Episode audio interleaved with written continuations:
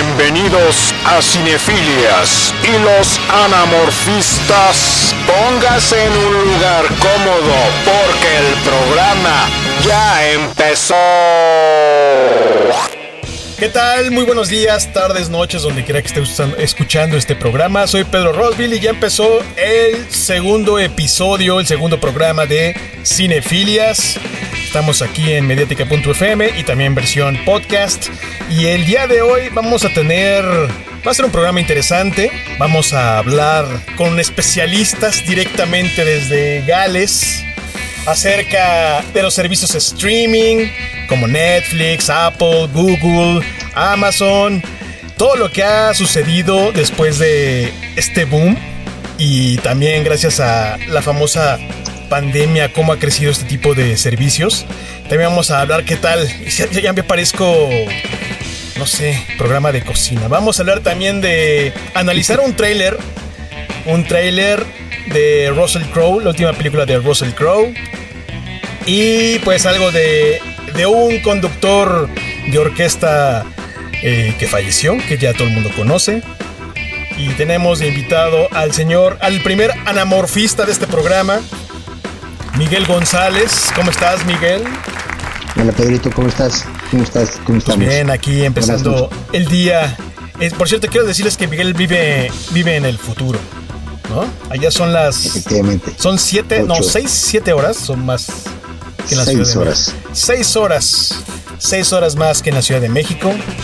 Eh, ya, ya está terminando el día. Acá estamos prácticamente en la tardecita. Y pues aquí vamos a estar en Cinefilias. Así que pues vamos por una primera rolita y regresamos aquí a el segundo episodio de Cinefilias. Esto es lo nuevo de Travis, se llama Valentine, su segundo sencillo del nuevo disco que va a salir, que se llamará Ten Songs, que saldrá el 9 de octubre de este año. Estás escuchando Cinefilias con Pedro Rosville y los anamorfistas. Pues ya regresamos aquí en este programa llamado Cinefilias por mediática.fm y también en podcast. Y estamos, señor Miguel, Miguel González. ¿Cómo estás? ¿Qué dice Bien, Pedrito. el Reino Unido? Pues nada, aquí estamos ya casi de nochecita. Tomando el escuchando tecito, la, ¿no? más o menos, sí, el tecito con el tecito de la tarde para poder estar aquí en el programa y platicar de lo que nos gusta. Ya saben, está Miguel sentado en su sofá, en de bata, ya saben, ¿no? Así. Gasté con el tecito, platicando. Así Bien es. chido. Pues mira, para el segundo programa, o este sería el primer programa oficial. Bueno, sí, porque el piloto fue prácticamente una presentación de lo que iba a ser el programa. Ah, y también me faltó una trivia, una de las trivias de este programa que igual este, faltó mencionar al, principio. Es el famoso jueguito de. de Six Degrees o 6 Kevin grados que yo me la aventé solo el, el programa pasado y mi récord me, me tardé en hacerlo como 2 minutos 40 segundos. Me traté de ligar a, a John Travolta con... ¿Con quién fue? Con este... Ah, no me acuerdo con quién fue. Con... Con Al Pacino, ya me acordé. Con Al Pacino y me tardé 2 minutos 40 segundos más o menos. Entonces ya veremos qué, quién rompe récord. John Travolta con Al Pacino, está interesante. Sí. Y sí, sí, sí, sí, yo sí me tardé, sí me tardé. Pero bueno, ¿cómo estás, Tambo? ¿Estás bien? Ya dijimos eso. Estamos muy Este, bien acá. Este, los servicios de streaming. Y ahora que estamos en, en la época pandémica, los servicios de streaming han, pues han crecido. De hecho, yo estaba, est- vi una, uno nuevo que se llama Plex. No sé si lo conoces, que es totalmente gratuito.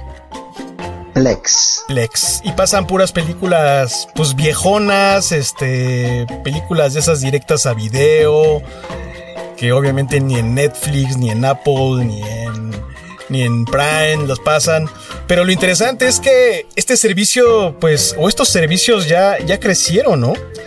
sí, claro. Y que han, y tal vez están cambiando, pues, la manera de, ver televisión, de ver cine, que es lo más controvertido. Y, y las series, obviamente. Incluso tal vez en un futuro, pues ya los programas televisivos en vivo, ¿no? Pues sí, yo creo que esa va a ser así más o menos la tendencia de, lo, de todas las películas y las series de televisión que realmente le está, de alguna vez, de alguna manera le está afectando al, al cine, ¿no? A, a, las salas cinematográficas. Que muchos directores ya ahorita ya prefieren invertirle en el rollo del, en este caso, Netflix, para que ellos tengan la oportunidad de, de que la difusión sea directamente en casa porque muchísima gente ya trae así la idea de que oh el cine ya está muy caro el cine vamos a ir al cine y no podemos ir todos y pero pues realmente ha estado desde toda la vida, porque cuando te acuerdas cuando empezó Netflix, pues realmente Netflix tiene desde el 97, era más que empezaron estos cuates con el rollo de las películas en rentar películas, que era así como según yo tengo entendido que la historia de Netflix era que y se lo comenté el, el programa pasado, era trabajar o era una oferta de llevar las películas a la casa de Blockbuster y que Netflix haya sido la pues ese servicio de entrega en tu casa, cosa que a Blockbuster pues, los mandó a la fregada. Entonces dijo, ah, pues yo me voy a dedicar a eso, a llevar películas a la casa de las personas, ¿no? En DVDs preferentemente, principalmente en DVDs. Sí, de hecho Netflix empezó así, Netflix empezó, te mandaban tu sobre y te daban los paquetes, los cuales te ofrecían que si un mes te mandaban una película tenías que volver, o dos películas o tres películas para quedártela uno o dos días o hasta un mes. Después hay, hay un de que Blockbuster efectivamente les ofreció tomar esos, ellos el, el negocio de la distribución y Netflix les dijo que no y se querían asociar y Blockbuster sacó su propia plataforma de streaming por medio de DirecTV, que era lo que empezaba DirecTV. a sí, por medio de DirecTV ellos tenían su plataforma, pero realmente no era nada, como te digo, no era nada nuevo, digo, muchísima gente posiblemente esté más este, relacionado con todo esto, pero esto empezó desde toda la vida, desde los pay-per-views. O sea, desde los pay-per-views ya sabemos que renta las películas. Eh, ya cuando llegó el internet, pues obviamente ya no tenías que hablar a un teléfono. Oye, me pones tal película. Que por ahí tengo ahí una, más o menos una anécdota que tuve. Mi teléfono estaba relacionado con una compañía de cable cuando lo cambié y me empezaron a hablar a las 11 de la noche y les ponía una película de pay-per-view. Ya, a ver, esa no la tengo, pero bueno, este, empezaron a, crecer Netflix, por el hecho realmente Netflix ya cuando se transformó en el medio streaming, que fue más o menos ya fuerte como en el 2012, principios de los 2010, este, aventaron la de House of Cards, que fue realmente su primer debut como serie de televisión. serie de televisión. Ajá, sí, sí es, fue así como muy fuerte, realmente fue la que les, los, los levantó. Y pues de ahí se vinieron todos, eh, pues realmente ya. Amazon quiso. Siguió, creo que, este, según yo, siguió después Apple, ¿no? Con Apple TV. El, Apple TV tuvo películas Y, pero Amazon ya lo hizo como una especie de servicio por el rollo de, lo, de, los envíos, pues no se quedaron atrás. Pues vamos a vender películas y vamos a vender, pues vamos a meter streaming. Sí, claro, recuerdo que, que, Amazon empezó con el video on demand. Eh, sí me acuerdo haberlo visto en ya en los links me llegaba publicidad. Pero este, creo que es que bueno, la diferencia de Netflix, Apple TV te daba o vende el aparatito. Igual ya lo hizo también este Google, ¿no? Sí, realmente el Apple TV fue una, en este sentido el Apple TV fue como para la conversión de las, de las televisiones que no tienen smart ¿no? Que te levantaba, te daba las aplicaciones y, por medio de ellos podrías ver diferentes tipos de plataformas. Ellos tenían su propio servicio o tienen su propio servicio donde ellos ponían sus propias películas y pues de ahí se, siguieron. Quien lo hizo básicamente fue Roku, que Roku es una especie de Apple TV nada más que está trabajando con diferentes compañías. Y, y luego ya Google, que es el, el, el, el aparato de Google que maneja también lo que es este películas de Google Play y pues ahora Disney, ¿no? Que Disney tiene su Disney, Plus. Claro. Pero ellos pues no sacaron su, su device para poder trabajar directamente. Que de hecho los que sacaron fue No, no exactamente, fueron los de este Google trabajaron con Android y sacaron sus propias plataformas para que trabajara por medio del, de Amazon. Trabajaron todos juntos. Es cuando sacaron el Chromecast. El famoso Chromecast. Es, el Chromecast es de Google. Es la competencia totalmente de Roku, la competencia de Fire Stick, que es de Amazon, la competencia de Apple TV, que es de, de Apple.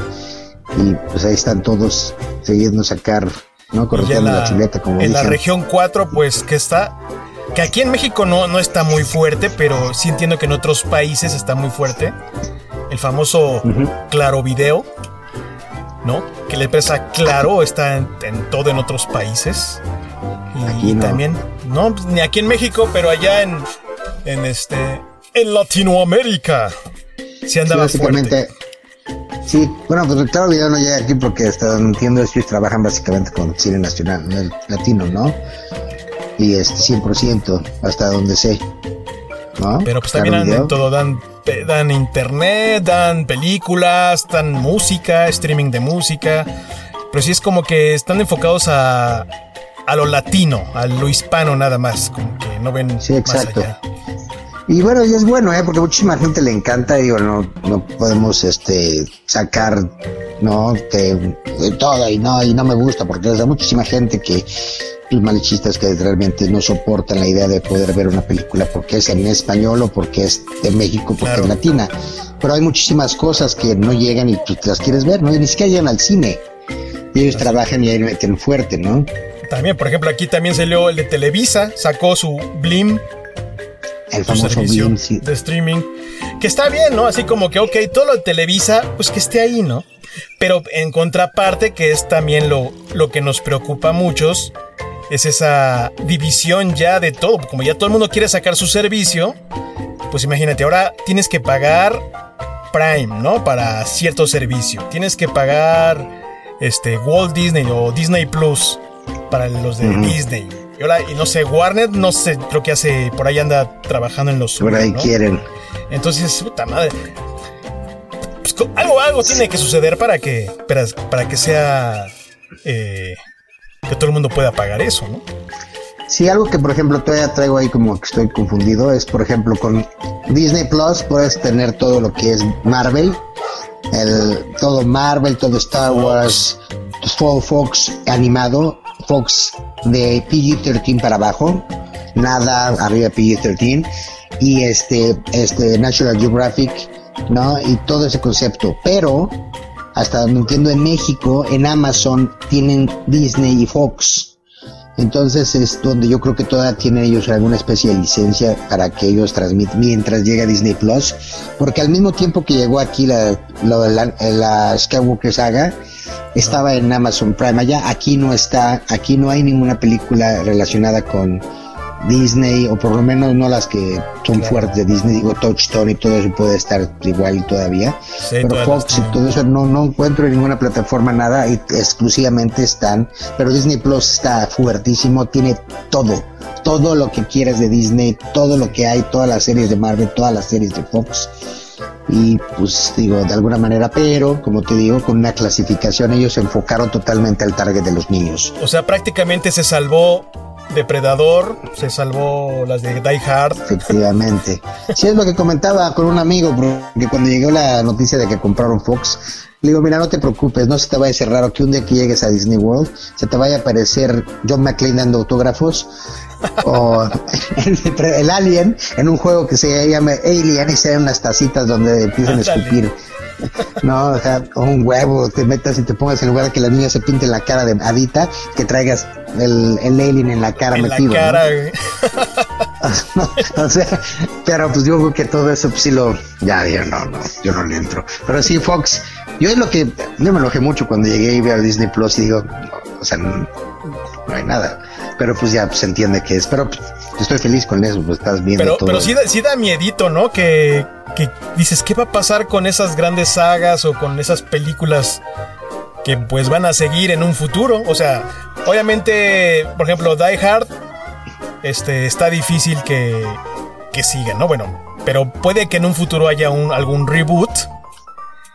pero ya con tintes de Disney sería medio raro, ¿no? Pues mira, hasta donde yo entiendo, lo que tiene Fox, que no tiene Disney Plus, lo va a trabajar Hulu. Entonces, Hulu lo va a trabajar, pero sí hay, de alguna manera, ya entiendo el punto que llegas, o sea, como vimos Star Wars episodio los 7, 8, 9, que ya prácticamente fueron parte ya Disney totalmente, que realmente las hicieron pedazos. Digo, respetado el punto de vista de todos los que somos fanáticos de Star Wars, de alguna manera no era lo que queríamos ver, pero sí le dieron el touch Disney, ¿no? Lo mismo pasó con Avengers, le dieron el toque de Disney, el toque ese toque que hay, ajá, pero pues en Die Hard tendría que ser de alguna manera pues que no puedes, no, no sé. Que ya en las últimas, creo que en la última o en las últimas dos, o tres creo, las últimas de Die Hard, ya son PG-13, si mal no recuerdo. Sí, pero la Die, no creo, creo que no, creo que Die Hard la 5 es, es rated R. sí, esa sí, esa sí la marcaron como rated R, porque hasta más no recuerdo, este, un día está, que es la de Good Day, ¿no? A Good, Day, to, Die, Hard, que sale con con el que hizo de John Connor, que se me olvidó su nombre. Sí. El, el, Jay, Courtney, ¿no? Sí. sí, no, no estoy seguro qué es, pero sí, según yo es rated R. Y si no, pues bueno, PG-13. Pero lo que había escuchado hay unos rumores muy, ya sabes, donde sí quieren hacer una nueva de Die Hard, donde quieren hacer una especie de precuelas secuela donde quieren hacer.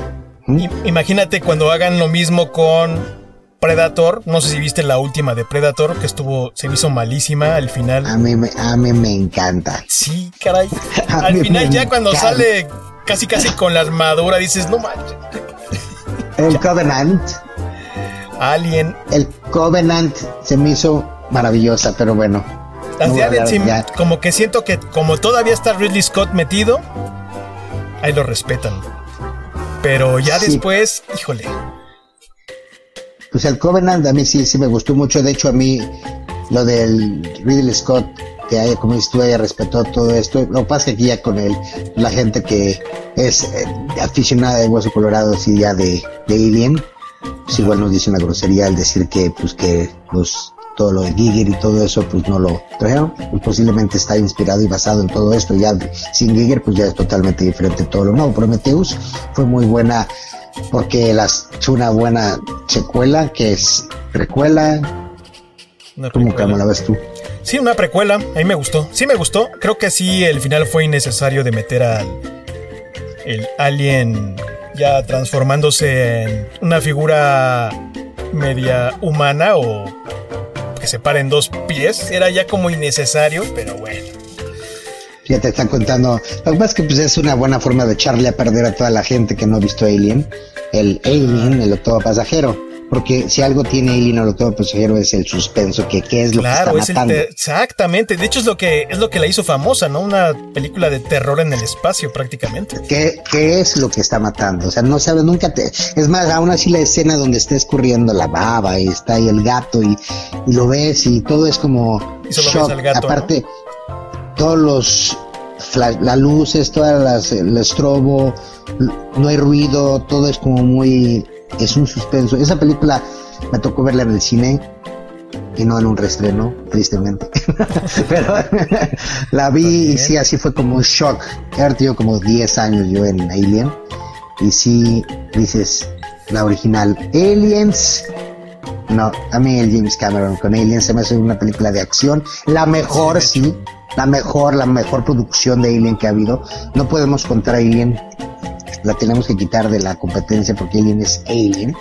Sí. Ya lo demás, pues ya es lo mismo que está diciendo, qué van a hacer con todas esas secuelas, qué va a pasar con el depredador, que ya, el depredador ya esta caricatura se va a ver, porque es ya no sí, sacando de ya en la última sí fue de los perros esos Predators sí fue de no manches, ya, ya. ¿Qué pasó? Sí, no, no, ya a rato van a empezar con el, el depredador. Pues ya creo que es juguete está, ¿no? sí, caray. Pues sí, bueno, los muñecos ya todo eso ya es el, el no todos los juguetes que hay de, de McFarlane y todo eso. pues ya está padre y pues ya todo lo colecciona, pero lo coleccionamos nosotros. O sea, no hay juguetes para los niños. Sí, que, seguramente los nerds. Pues, pero si es este impactante, digo, ya nos salimos un poquito del tema acerca de los servicios streaming. Este, digo, ya vimos que las compañías se van separando y obviamente como es tradición y más en Estados Unidos, que solo la, más fuerte sobrevive y absorbe a las demás.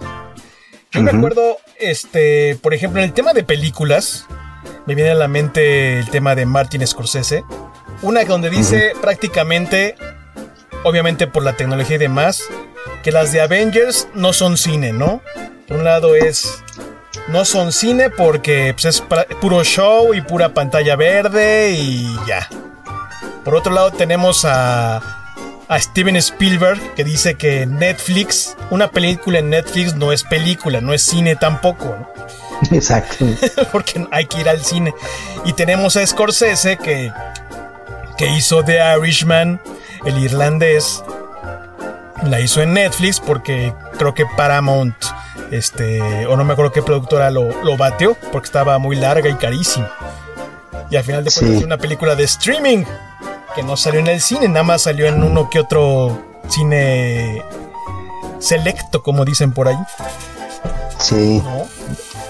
De hecho, curiosamente, ahorita que tocas el tema, la próxima película de Martin Scorsese es de Paramount Pictures, pero ellos la hicieron para Apple TV, la están preparando para Apple TV. O sea, ya están ya están diciendo, no, pues sí funciona, sí jala esto. Pues Killers, Killers of the Flower Moon. Ese creo que había leído que hasta donde entiendo salía el, el Leonardo DiCaprio, pero no, no, no sé. Ya ves que se lo quiere, se lo trae. Es un niño bueno ahora, ya dejó atrás al De Niro. Sí, ¿verdad? Y es mucho, es un consentido ahora. Pero sí, esa película, a mí The Irishman me fascina, pero sí, creo que me fascina más por por nostalgia que por buena película. Pero bueno, no nos vamos a meter en esos, en esos temas porque podemos pegar cosas sensibles, ¿no? Pero viene, por ejemplo, de Scorsese viene... Ay, ¿dónde quedó? Una de Roosevelt, que esa no dice para cuándo. Bueno, dice 2021. Pero no, no, no, no tiene año. No, sé, yo hasta donde sé, la de Killers es la próxima. De, the Killers of the Flower Moon es el próximo año. Sí, que es la de Apple TV. En Apple TV. A ver qué tal. Ya es que ahorita la nueva del, del Tom Hanks es con Apple TV exclusivamente. ¿Y cómo ves, por ejemplo, que las series, en, por ejemplo, en Netflix, que es la que más consume todo el mundo, y seguramente en todas las demás, este, el formato haya cambiado de la televisión tradicional a, a la televisión de streaming. Por ejemplo, yo he estado viendo en la televisión tradicional, obviamente para cada comercial, siempre dejan la, la escena en un cliffhanger, o sea, en, una, en un momento tenso para que para que no, no se vaya la audiencia. También, por ejemplo, en la televisión tradicional, este, hay más diálogos que acción, porque normalmente, pues como la gente está distraída, cuando ve la televisión, pues necesita más el diálogo. Ahora, en, en, Netflix, en los servicios de streaming, como que ya no están, ya no es así, como que ya están haciendo las películas, las películas, las series más con un formato de, de cine. Sí, claro, ya son exacto, ya tienen más este más acción, las tramas son más, puede lo que dices tú de, de que vienen el cliffhanger, aquí pues, prácticamente te lo lo, lo, dejan para el próximo episodio, pero no es así como que vienen y van, vienen y van. Eso no, existe en las series de. Un formato más esta, Ajá, la de, ¿cómo se llama esta? La Undercover Six, no, Six Underground. Por ejemplo, a mí Six Underground me encantó. Esa es la película, la, acción, ¿no la viste? Six Underground, no, no la he visto. Con este Ryan Reynolds. Ryan.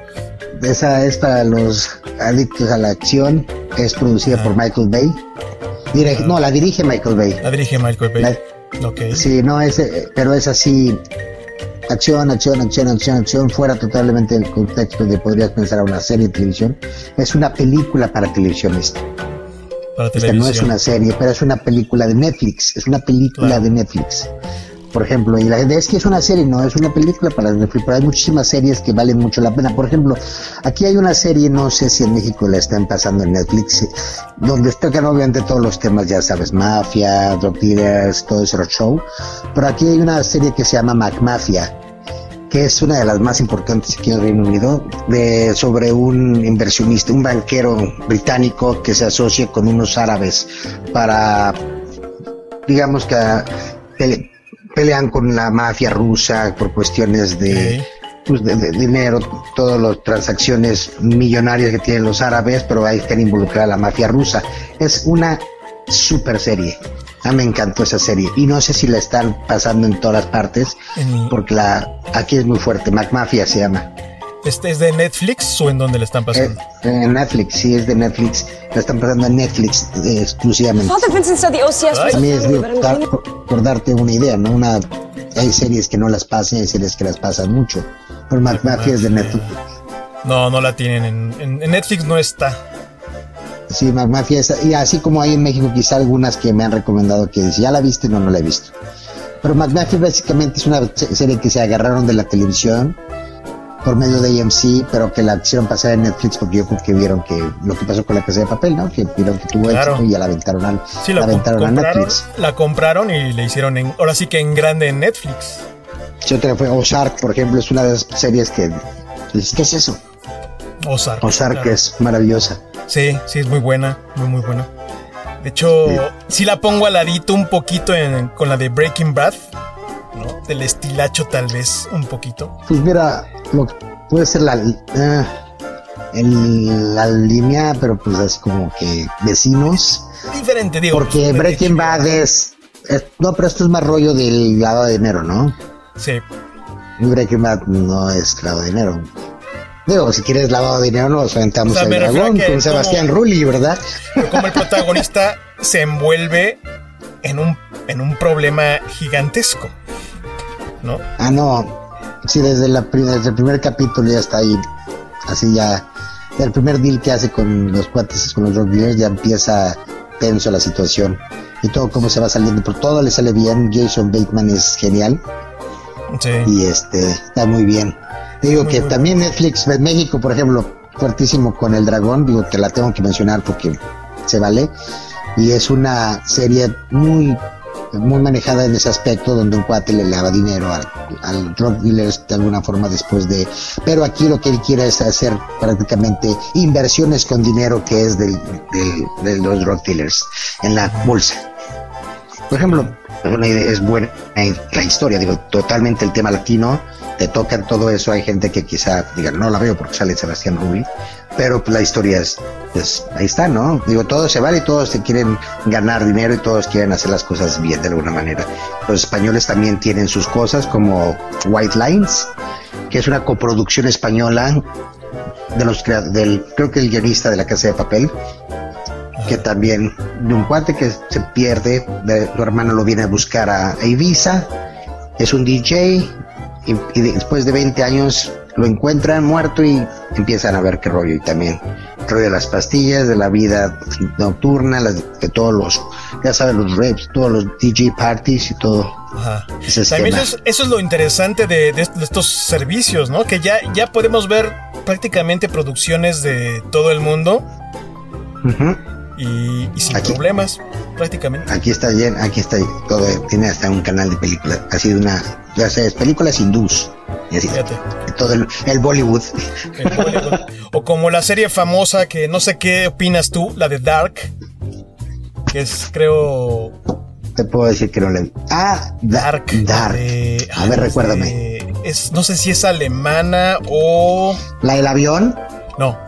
Este, la de... Ya sé cuál, no la he visto. No, no es alemana, es... Dije, no me acuerdo. Es es un país de esos raros que dices. Es, no creo que sea es alemana. es, en alemán, sí. Que gracias a que hay una cueva y se meten a otro universo. no, que viajan al pasado y. Ok.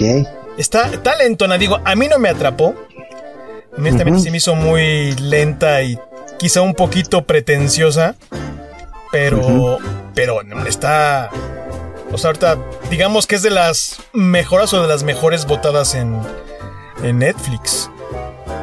Pues sí, esto ya va a aparecer así como la recomendación de la noche. Y todos bien apuntando. Vamos a ver qué vamos a ver en la noche. Pero pues son, dices, eso es lo padre que dices, ok, o sea, de todos países, ¿no? Porque estamos tan, por ejemplo, en México estamos tan familiarizados ya con el lenguaje hollywoodense que muchas veces nos, se nos dificulta aceptar algo extranjero, ¿no? Porque no está en inglés o porque ya no está con el mismo ritmo que lo hacen los, eh, las producciones en Hollywood. Pero esta producción de Dark sí está muy hollywoodesca, por así decirlo. Por ejemplo, a, mí me, a mí no me atrapó porque se me hizo que exageran demasiado en tanta tensión y tanta, tanto suspenso que dices, güey, ya, dime algo. Pero, pero a muchos sí les, sí les, este, sí les afectó. Ahí vamos a una pausa. Ahora sí que a una pausa musical. Y, y regresamos aquí en Cinefilios. Y sigamos con el programa. Cinefilias, Cinefilias con Miguel González desde el Reino Unido. Y aquí andamos y pues viene ahora sí la sección de... Analizando el tetrical trailer, el camión que trae arrastrando el teatro. En los anamorfistas de cinefilia. Y hay una película que va a salir, va a salir en en no en, es cierto. Finales de julio. En finales de julio, según esto. Según esto. Según esto, 31 de julio. El 31 de julio que se llama Unhinged con Russell Crowe y Lucas Hitch. Lucas Hitch. No, no, es Gabriel Bateman. Gabriel Bateman es el niño. Gabriel Bateman, que es el chavito que sale en... El niño, de el niño de Child's Play, de remake de la más actual. La de Chucky, la última, ok. Entonces, hay un tráiler, lo vamos a ver ahorita, que a mí me recuerda mucho ese tipo de películas que, que ya no se hacen. Y estoy, obviamente, la comparación, la comparación que me viene a la mente es la de Falling Down con Michael Douglas. Y ahí va, se lo vamos a poner, aunque sea en audio. A ver. Dale. A ver, ahí está.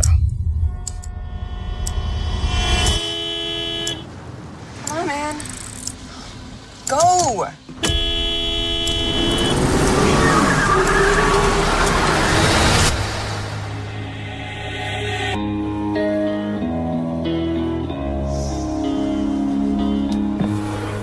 You know what a courtesy tap is, young man? Sounds like this. It's light. It's friendly. I'm sure that's what your mom meant to do. No, it's not. Mom! Having a kind of a hard time lately. I'm sorry. Accept my apology? Just ignore him. Well, if you could just do the same, we could press reset. I don't have anything to apologize for. Can you go, please?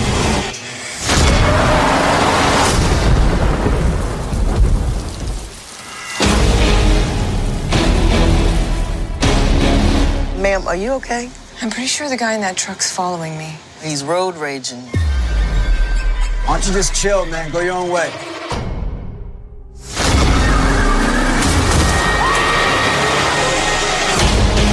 Think you really know what a bad day is. But you're gonna find out.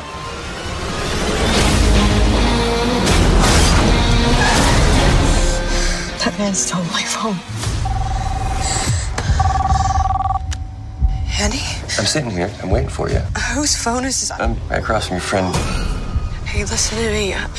He's not a friend, okay? He's a psycho who came after me today. This is where your first lesson begins.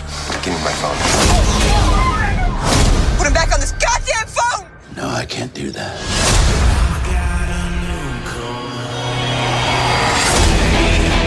What do you want?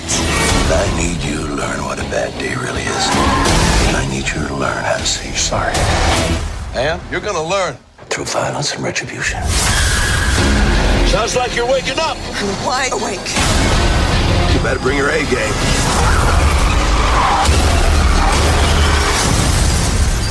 Because you're going to need it.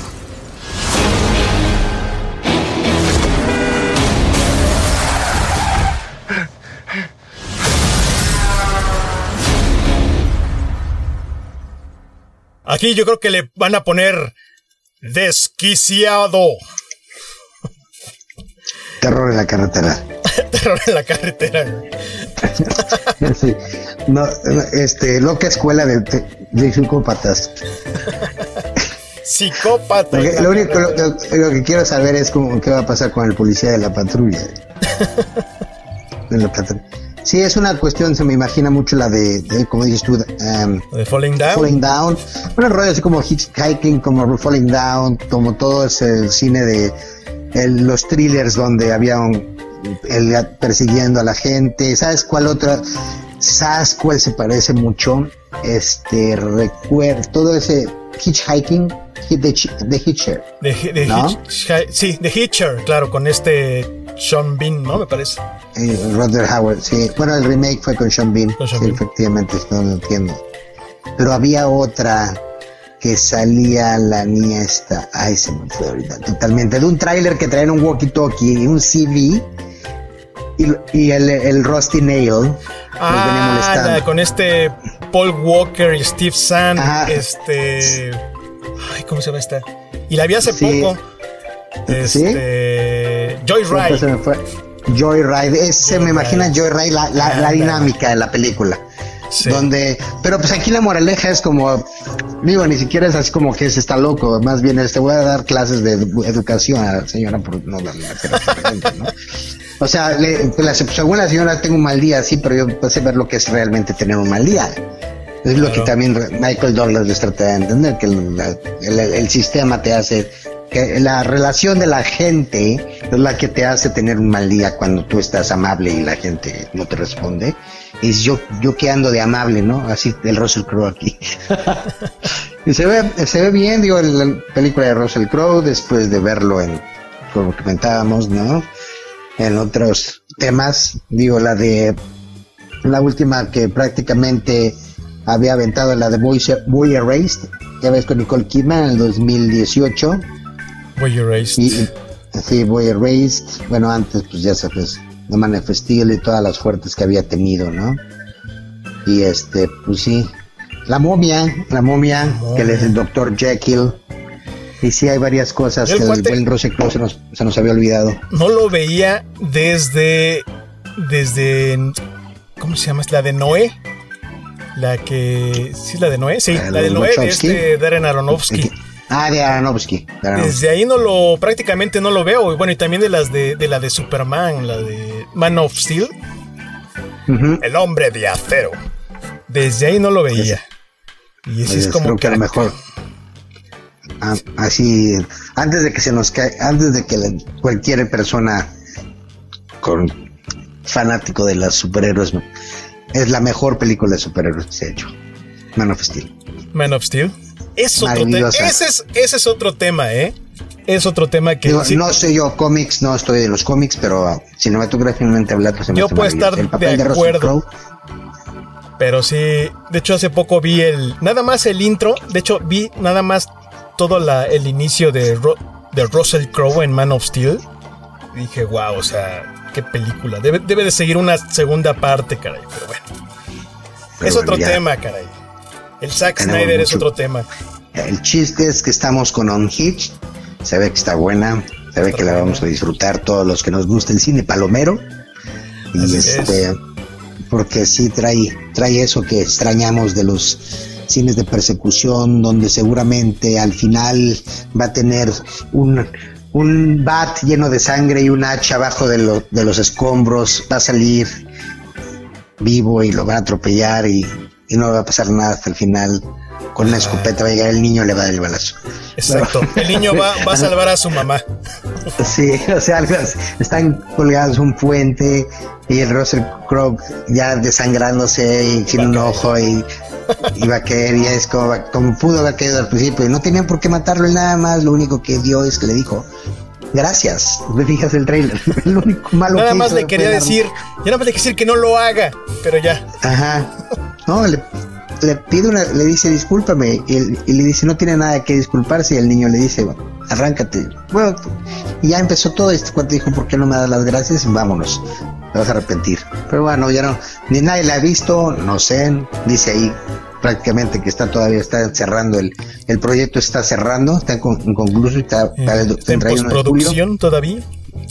Pues, ¿O ya está pues ojalá si la estrenan. Aquí hay pósters por todos lados. Aquí Allá sí, ¿no? 30. Ya, ya está. Sí, Pues sí, ya, estamos a ¿qué? 20 días prácticamente del estreno. Aquí no se ha visto nada. Sí, aquí el póster está un banner, el tradicional banner donde está de perfil él, que fue lo que vi en la parada de camión, digamos que en la calle, ju- a- junto con la con todas las los restrenos que van a tener que meter porque el restreno de Empire Strikes Back y todo eso, pero bueno, el Unhinged, este director, pues de esos directores que salen de repente con una buena película, o por lo menos por una película que le va a dar, porque The Jonases no le fue bien, por lo visto, pero pues es muy divertida, la de David Duchovny con Demi Moore, que fue su primera película. Claro. Me comentas que hay otra, ¿no? La del... Está la de London Town, que es como la que mencionaba hace rato, que, que es una sobre The Clash. Un- Es un niño, es un niño por de alguna manera descubre a The Clash y está fanático y empieza a hacerse fanático del grupo y empieza a seguir. Es un rollo así como todo lo que habían hecho ahorita con la película esta de, de Bruce Springsteen, de, de la de Bruce Springsteen, la que hicieron con la de los Beatles de Yesterday, que todos tienen una dinámica de grupos. No se trata de la vida de los grupos, pero involucran algo que ver con las bandas, ¿no? Así es. Pero esta, esta, pero esto ya tiene tiempo que salió. Sí, es y- 2000, y bueno, ¿qué? 16 me parece, ¿no? Sí, 2017, London Town. Sí. Y luego American Dreamer del 2018. Que esa, pues tampoco la he visto. Que yo pensé que era un tema similar, pero me, me dijiste hace rato que era acerca de, de un narcotraficante, ¿no? O de un. sí, de un drug dealer que, tra- bueno, este chavo trabaja con un drug dealer, de alguna manera pasan cosas donde él se le, se le viene encima el mundo, necesita dinero y se le hace fácil secuestrar al hijo del patrón.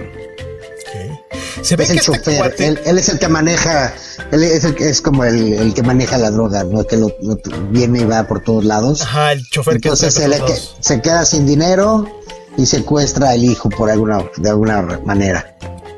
Está interesante, se ve interesante también. Este veo que sale mucho desconocido ahí. Bueno, yo no conozco a nadie, pero pues son esas el películas. En el póster es el como el hijo de Michael Keaton con Kevin Costner, se parecen.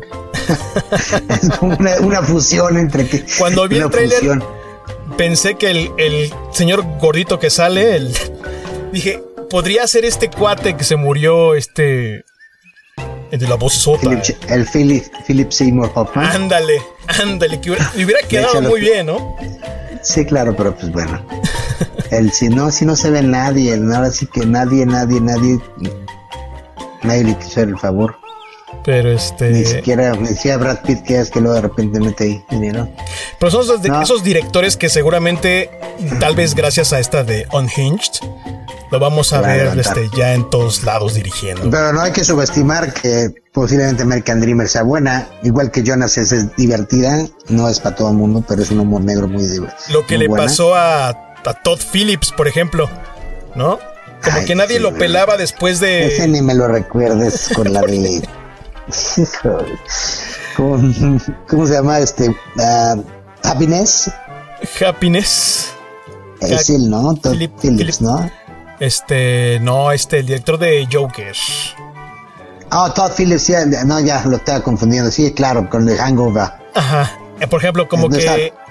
Como que muchos lo odian por esas películas o con la de. por la de Due Date. O la de. Hay una que yo vi que, que, que sí me sacó de onda. La de. Ay, ¿cómo se llama esta? Que está con iguales de muchos chavos y hacen idioteces. Este. Ah, ¿cuál? Que sale. Ah, no te digo cuál es. No, no es old school. ¿Sí es old school? No. O sea que salen varios así como. Ah, el Old School la produjo él, ¿no? La que sale el. el- sí, claro.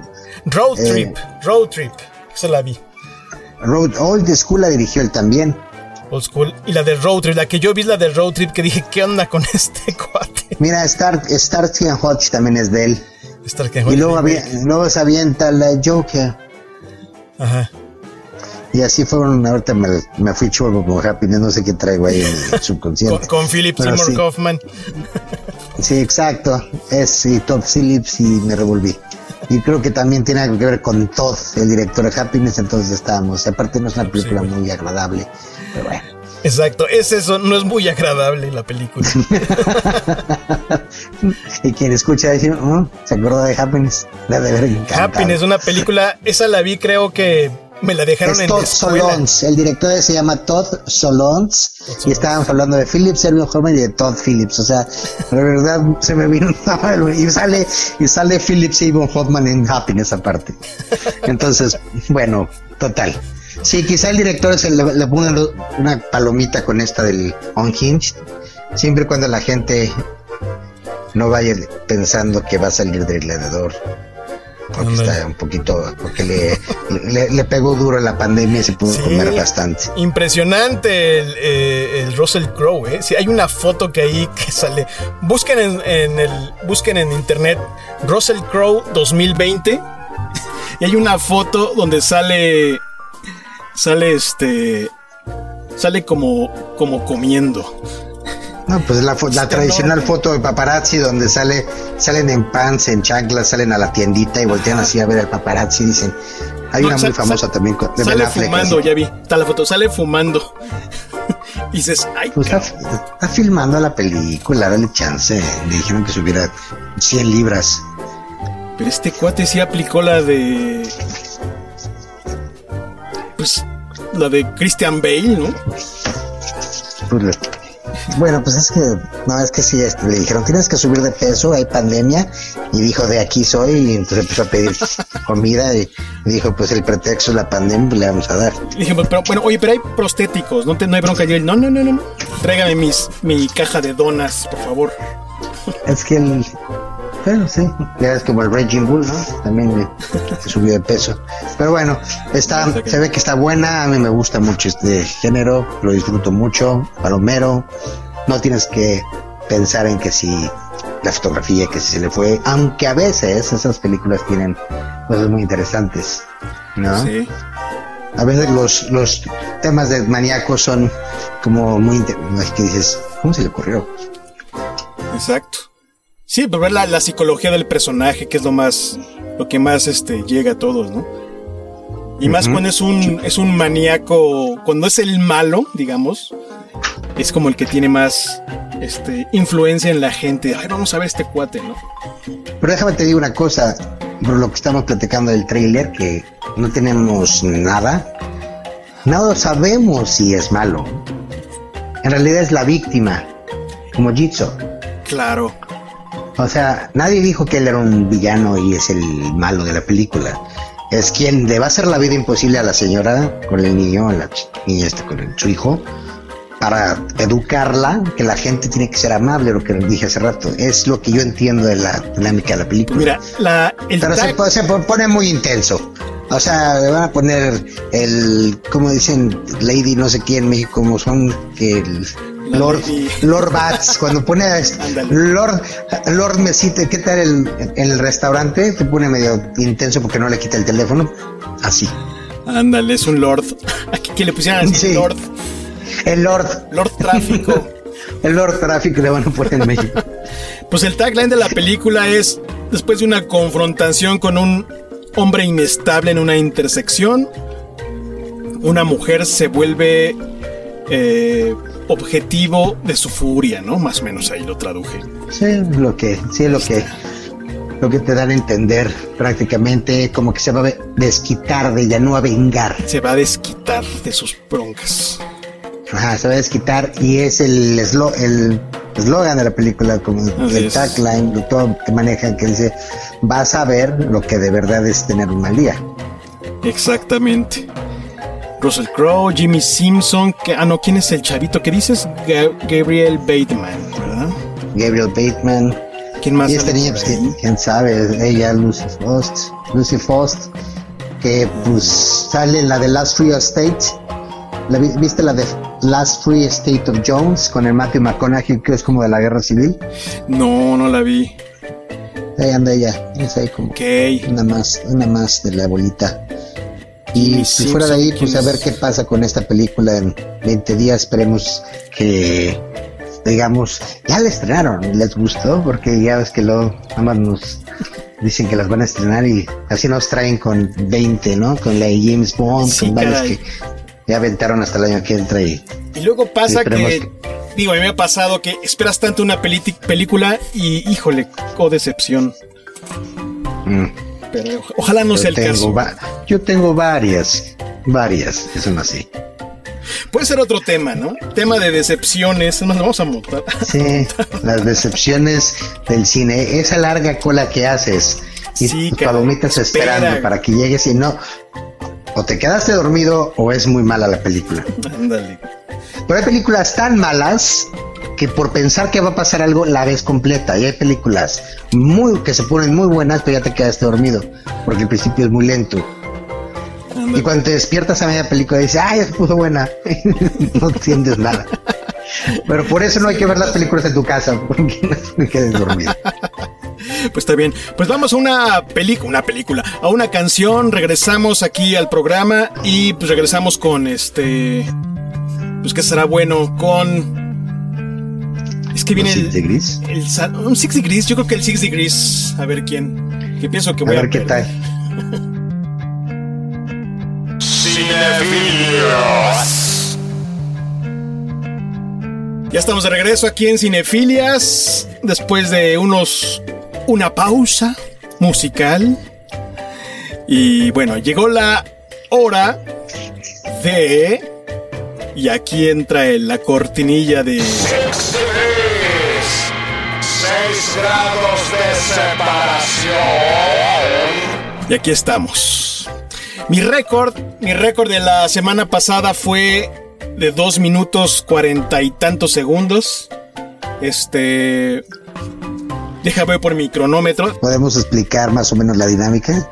Va, explícala en lo que yo voy por el cronómetro. Pues prácticamente la dinámica es, te dan dos nombres de actores, los actores los tienes que relacionar con películas, los tienes que conectar en menos de 6 grados, contando los dos principales, la mayoría son cuatro y quien la conecte con menos pues, prácticamente es quien gana.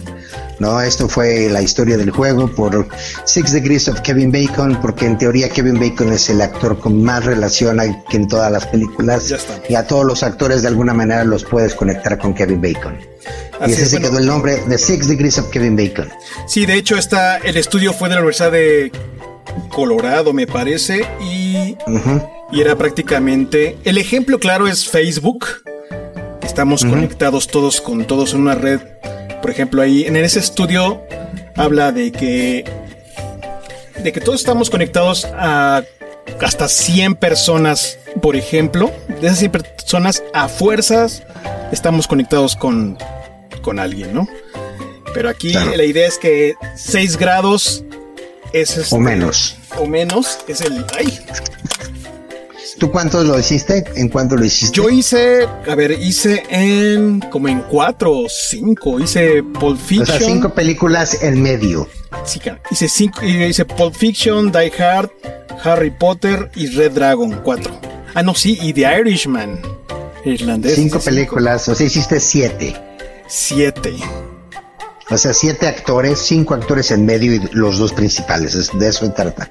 De meter a- al máximo a seis, cuatro en medio y dos. Pero si lo haces en menos es maravilloso. Es el chiste, que lo hagas cada vez en menos. O en seis perfectos. Pero es que mientras más menos, o sea, rápido, pues mejor y te van a salir a la sala los actores. Así es. A ver, vamos a poner el cronómetro y pues, ¿cuál sería? Sin pensar, sin googlear. Ese es el chiste, Sí. obviamente no usar Google, no usar nada de internet, pura, pura memoria, pura memoria. A ver, vamos a darle, a ver si no ¿quién nos quedamos bueno? atorados. Aviéntalo. A ver, si estábamos hablando ahorita de, ¿de quién más habló? De Kevin Costner y de Liam Neeson. o- Lo tienes que aventar porque si no, A ver, Liam. Neeson con... ¿Con quién sería bueno? Liam Neeson... Liam Neeson con Keanu Reeves. wow. Li- Liam Neeson con Keanu Keanu Reeves. Reeves. A ver, Está una- bueno, está muy vamos a poner el, el cronómetro. A ver, Una, dos, tres. Liam Neeson Dale. con Keanu Reeves. A ver. Ahí está la música de fondo. Ok, Eh, Liam Neeson. Híjole. ok. Ahí está. Ya Ya. lo tienes, no inventes. Ah, no, no, espérate. Liam Neeson con Keanu Reeves. Este. Ya lo tenía. Ed Moore, Keanu Reeves. Me cuesta Liam Neeson. Ok, que ahí te va. Hijo de tu madre. ¿En serio? Ahí te va. Sí. Liam Neeson sale con esta Julian Moore en, en la del avión, esta del. Ah, que se quedan. La del avión que hay un, que hay un asesino que empieza a matarlos con. que les empieza a decir que los voy a matar cada cinco minutos. Y que delay, ¿cómo se llama la película? Es que lo puedo ver en internet, se me fue el nombre ahorita. La, la película de Julian Moore que sale con Liam Neeson. Y Julian Ah, Moore que se sale le pierde el hijo, ¿no? No, no, no, esa es la, esa es la de Jodie Foster. En esta hay una bom- hay un cuate que va matando gente dentro del avión. Ahora sacamos el nombre para justificarlo. Ok. Luego, Julian Moore sale con Harrison Ford en El Fugitivo, Ok. ¿ok? Y Harrison Ford sale con Lawrence Fishburne en Apocalypse Now. Híjole. Y Lawrence Fishburne sale con Keanu Reeves en The Matrix. Cuatro. Totales, ¿no? Cuatro. A ver, ¿Y hiciste cuánto tiempo? 37 segundos. Híjole. Sí. Pero ¿cuál es Sí, la es película que este- dices? Vamos a checar. La película es Non-Stop. Non-Stop El- de 2014. Con Julianne Moore. Dices, Don't Stop salió con Julianne Moore. Y Julianne Moore. salió- Julian Moore con Harrison Ford en Fugitivo y Harrison Ford con Lawrence Fishburne en Apocalypse Now y Lawrence Fishburne con Matrix en Keanu Reeves. Mendigo. No, estás cañón. Hay ¿no? una, y hay, y hay hasta- y hay- podríamos relacionarlo también con Liam Neeson, con Julian Moore, que sale en Harrison Ford, que sale con Sylvester Stallone en Expendables y Sylvester Stallone sale con... Ah, no, ya me fui muy lejos ahí, así con Sandra Bullock y luego hasta Keanu Reeves, no olvídalo. Sí, en la que no, me quedo, me quedo con la original. Está con Joe Pantoliano, también sale en El Fugitivo. Lo que estoy viendo. Sí. Ah, pues ahí todo mucho, ahí podría estar O conectado. sea, fue perfecto El Fugitivo. Sí, el fugitivo tuvo que ver ahí. Una lástima que se acabó tan rápido. Mendigo, qué rápido. 30 y... ¿Qué? ¿Te dije? A ver, aquí está.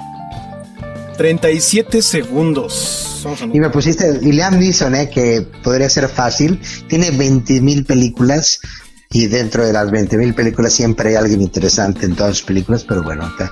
Mira, Sí. hubiera estado tan fácil como una fácil, ahí te va. Liam Neeson está con Samuel Jackson en Episode 1. Samuel Jackson sale con Lawrence Fishburne en la de eh, Boys in the Hood. Ok. Ok, y Lawrence Fishburne en The Matrix. The ok. Matrix. Ajá. O John Wick. O sí, todas eso, tú digo, se pones a pensar y toda la gente se pone a jugar, pues siempre es bien fácil sacarlas. Pero difícil cuando te ponen a cantinflas con John Wayne. A ver. No, no. A Sara García con. Con no sé, el chavito de. De Chucky. El niño del junkie. No, pues está cabrón. Eso ya está Ah, más pero Está cañoncillo. Sí, no. No, pues fácil. Pero bueno, Pues ahí está. estuvo- estuvo- Ahorita- hasta estuvo ahorita llevas la medalla de oro con así para 37 que la segundos. gente la agarre para sus juegos de, de sábado en la noche, agarren dos actores, una lista de actores y pónganse a jugar. Agarren un libro o el Internet Movie Database para que el, quien quiera pensar que no sale, como alguna persona que conozco, ¿te acuerdas? que decían, no sale, no sale. Pero está bueno, ahí está. Híjole, Liam Neeson. Y bueno. a mí me cuesta Liam Neeson porque, híjole, sí he visto películas de él, pero no tantas, ¿no? Entonces, así como, este- Mira, Liam Neeson es el actor por excelencia y el que más se te olvida. Él ha sido el entrenador de Batman, cierto. ha sido Taken, él es Qui-Gon Jinn. O sea, lo que aquí por todos lados lo podría estar relacionado, yo también. Es más, si también se me hubiera metido a Star Wars, créeme que hasta en un paso, nada más que ahorita se me fue. Seguramente Alguien dijo, ah, soy, soy fan de Keanu Reeves y yo sé que sale en esta, pum, pum, y se la avienta, ¿me entiendes? Y Keanu Reeves sale en muchísimas películas que mi abuela ahorita se te, se te van, ochenteras, noventas, de los noventas. Quería relacionarla con Point Break, pero pues definitivamente. Point Break. No. No, pues sí, habrá que buscarle. Podríamos hacerlo, digo ya, más difícil en otros programas, con solo películas de los ochentas o cosas así. Sobre todo, sí, películas de los Juego que es más fácil, ¿eh? Porque ahorita ya muchos ya no salen. No sé. O por directores, ¿no? Por El director, director de ¿no? este dirigió tal película que sale este y el otro que sale Kelly. Relaciona a Steven Spielberg con, con Jonathan Rhys Meyer. Jonathan Rhys Mayer. No, sí está bueno, canijo, ahí ¿eh? está. Ahí está. Pues muy fácil, muy este. Todo fácil, pan comido para el Miguel. Para Miguel. Estuvo divertido, sí. Está bien. Pues este. Pues ya nos queda ya para tener el programa. El soundtrack de la semana. O alguien. O a una figura importante. Creo que es obvia, el señor Ennio Morricone. el buen Ennio, como ahora todos lo llaman. Sí, ya todo es y fan. todos se acuerdan de Ennio Morricone. Sí, ya todos son fan, todos, todos, todos. Yo honestamente no soy muy fan, yo escuché poquito de él. Creo que nada más el intro de, de, de los conciertos de Metallica, realmente es como lo tengo identificado. Yo lo tengo identificado por los, los intocables. Los intocables. A mí la intro- el intro de los intocables, cuando vienen las sombras, están marcando el nombre, eso hace fantástico. Y de ahí, pues lo que quieras que venga. Pues obviamente el bueno, el malo y el feo, que es como el, su trademark, ¿no? Claro. Y este- y, y lo último que hizo prácticamente en una película con Quentin Tarantino. Que ganó el Oscar. Que ganó el Oscar Hate, The Hateful Eight. Una película que no a muchos le gustaron, ¿eh? Mm, mm. A pesar que sale el de Miami Bichir, Sale- casi nadie le gusta.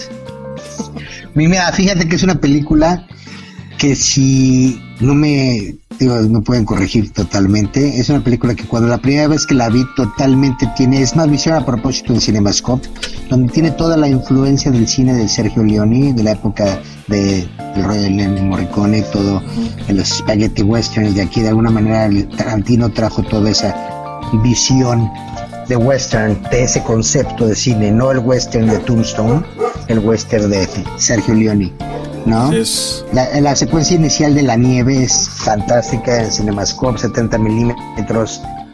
De hecho, aquí en unos cines no la pudieron poner porque las, ellos exigían que la pantalla fuera de cierto. Sí, de de hecho, eh, en Estados Unidos tuvieron que recuperar ese tipo de proyectores porque ya estaban como que guardaditos. Y así dijeron como que, ay, a ver, vamos por ese maldito proyector porque el señor Tarantino quiere que sea así. Pues ya es que le pusieron, le leyeron la cartilla que era con Once Upon a Time en Hollywood, no lo hiciera así, Así que es. quería hacerlo así. Sí, dices, ya, ya, ya, ¿qué pasó otra? Es medio, medio especialito el señor Tarantino, ¿eh? Eh, por lo menos no pide 5000 MMs con una T. no, 5000 eh, MMs doradas y plateadas en su camerino Sí, con su- una Q y una T. O ves ya es que con Uma Thurman que decía que las Q and U. Ándale. Y ya, este, y ya, este, y las rojas nada más, ¿no? y se come la roja, sí. Pero bueno. Entonces vamos, el Ennio Morricone, que Ennio pues Morricone. prácticamente para quienes no lo ubican, no es fans o, o no tienen prácticamente el, el gusto de, pues, Pues lo más- con... Lo más Clint sonado Eastwood. de él, yo creo que es lo exacto, películas de, Trin- de Clint Eastwood. Y creo que se volvió mainstream con Cinema Paradiso, ¿no? Sí, pues fue en esa época prácticamente, La Misión, La hizo Misión. cosas así, el ex- hizo El Exorcista 2, que fue, que todo el mundo la vio creo, El Exorcista 2, este, Los Intocables, no es muchísimas, digo, tiene 500 Sí, cosas, o sea, ah, puede hablar alguien y decir, te faltó este, este, claro que me faltaron como 478, pero te digo las que me gustan, ¿no? Así Pero sí ganó Oscar, porque creo que fue nada más mención honorífica, ¿no? Como que fue el Oscar de. No, no, Por se, si se no, nos se llevó el. Oscar por, por Hateful Eight. Sí se la llevó. Ok. Sí. El Oscar fue, Hateful Eight ganó el Oscar como mejor música, donde recuerdo, y de hecho fue lo que mencionaron ahora que anunciaron que se murió. Este, sí, ganó un Oscar que fue el Achievement in Music Writing, sí, por Ennio Morricone, y nominada por cinematografía y Jennifer Jason Leigh, supporting role. Pero sí, y ganó el Globo de Oro por mejor música Ennio Morricone, ganó el BAFTA Ennio Morricone y ganó el ¿qué más y ya no necesita más con esta película prácticamente. Y pues entonces sí tiene su Oscarito y seguramente por ahí debe tener regalo uno que otro. En toda su vida Ennio Morricone el único Oscar que se ganó fue el de Eight Qué caray. el único Oscar se ganó en su vida y estuvo nominado a 91 nominaciones entre muchas cosas, ¿no? Todo revuelto, pero ganó un Oscar nada más. Claro, se había ganado leones, osos, Sí, todo. todos los premios, ¿no? Como que nada más el Oscar fue el, el que, le, que- el que le faltaba, ¿no? Globos de oro y seguramente se ganó muchas cosas antes que el Oscar. Habrá mucha gente que el Oscar es de chocolate, Ajá. pero, pero ahí está. Es como tener una Coca-Cola en tu refrigerador y no, no, digo, Sí. que tienes el Oscar. Y este, sí, es un único Oscar que, bueno, pero yo lo tengo con el bueno, medio feo, el tema por ahí de los cigarritos. En los sesentas hizo tres películas nada más con Clint Eastwood, de hecho. Ganó tres El fuertes, bueno, el bueno, el feo, por unos dólares más y por un puñado de dólares y por unos dólares más. Y luego mucho- pues ya se empezó a revolver lo- los westerns con Once Upon a Time in on the West con Charles Bronson. Luego le gustó el Once Upon y se aventó el Once Upon a Time in America. Creo que me estoy brincando muchas. Los Once Upon De las que me vienen a la mente ahorita, las Once Upon. Y este. Y bueno, te digo que hace dos, tres años, en el 2014, y estuvo aquí en concierto, iba a dar una. Y, y- y- y no, por alguna razón no estuve, creo que él fue el que lo canceló por alguna razón. Sí, yo no por pude ir. problemas de, de salud. Ya estaba. Sí, pero sí estuvo mal. aquí, estuve a punto de ir a ver a Ennio Morricone. En... Nada más para que me ponga, cuando le grite, pon la de los intocables. La de los Intocables. Sí. Échate la de Metallica. No. No cantó la de, no cantó, aparte, no cantó la de Metallica. Porque dicen, es que no cantó la, no, no cantan, o sea, no cantan, güey. No, no. Bueno, bueno. Sí, pues ahí está. Pues yo Somos- creo para. Pues sería para despedir el programa de este famoso compositor. ¿Cuál sería, caray? Yo no salgo de. Tarán, tarán, del Pues mira, algo que seguramente mucha gente va a aplaudir es el tema de la misión La de Robert De. Niro. Ese es maravilloso. Cinema Paradiso, les puedes aventar los intocables para que se acuerden que es fantástica.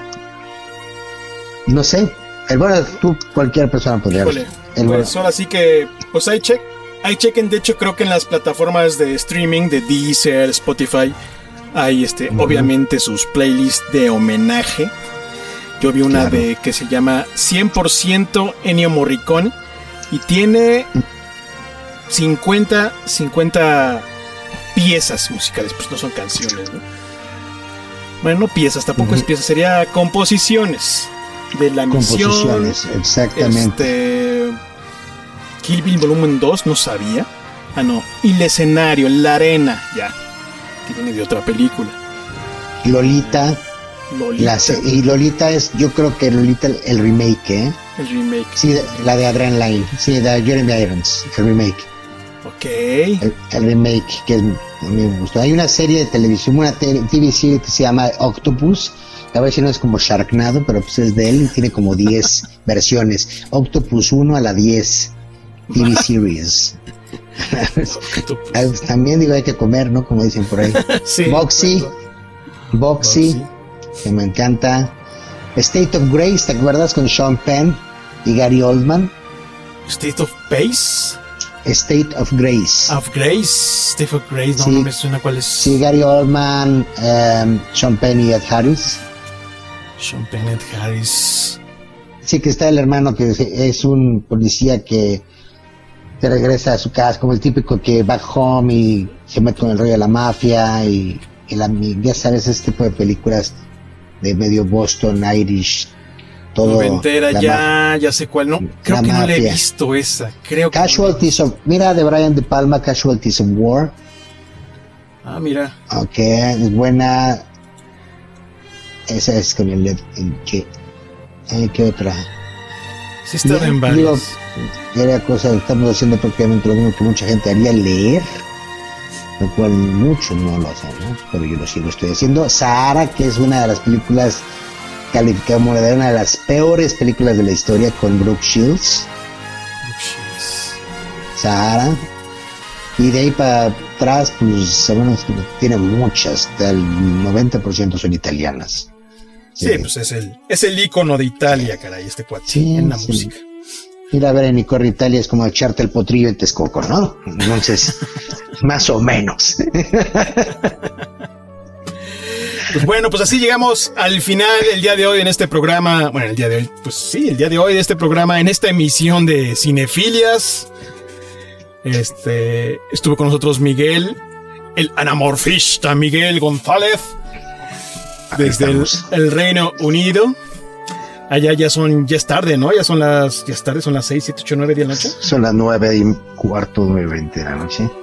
Aquí llega, aquí sabemos quién gana el mundial y si nos llega primero Santa Claus Ándale, exactamente. por seis horas. Pues bueno, muchas gracias. Estamos, nos escuchamos la próxima semana. Soy Pedro Rosville. Pueden escribirnos a tal vez comentarios, sugerencias y demás a cinefilias arroba mediática.fm y si no en las redes sociales. Y pues ahí nos escuchamos la próxima semana. Hasta luego. Gracias. Y Hasta bye, bye, bye, bye. Esto fue Cinefilias y los Anamorfistas. Escúchenos la próxima emisión en su servicio de streaming favorito. ¡Wow, wow!